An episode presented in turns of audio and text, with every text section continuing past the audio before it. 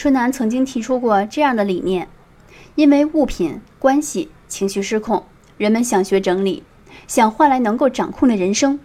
我们要通过整理，尝试对周边事物拥有掌控感。但最近一年，我最大的感触是，掌控本身是一种执着，不掌控可能反而带来更理想的结果呢。比如家长对子女，有的朋友家小孩都五岁了，还是不会用筷子，要靠家人喂食，这就是家长的问题了。照顾太多，忘记了孩子是可以学着独立的。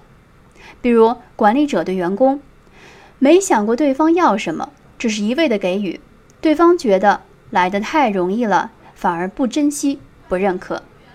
真正的掌控就好像活动手指头弹钢琴一样，不是紧绷，也不是松懈，而是在两者之间的地方，一点都不刻意。祝大家都能保有一颗对事对人不刻意掌控的心，不以好意喂食对方。不越界。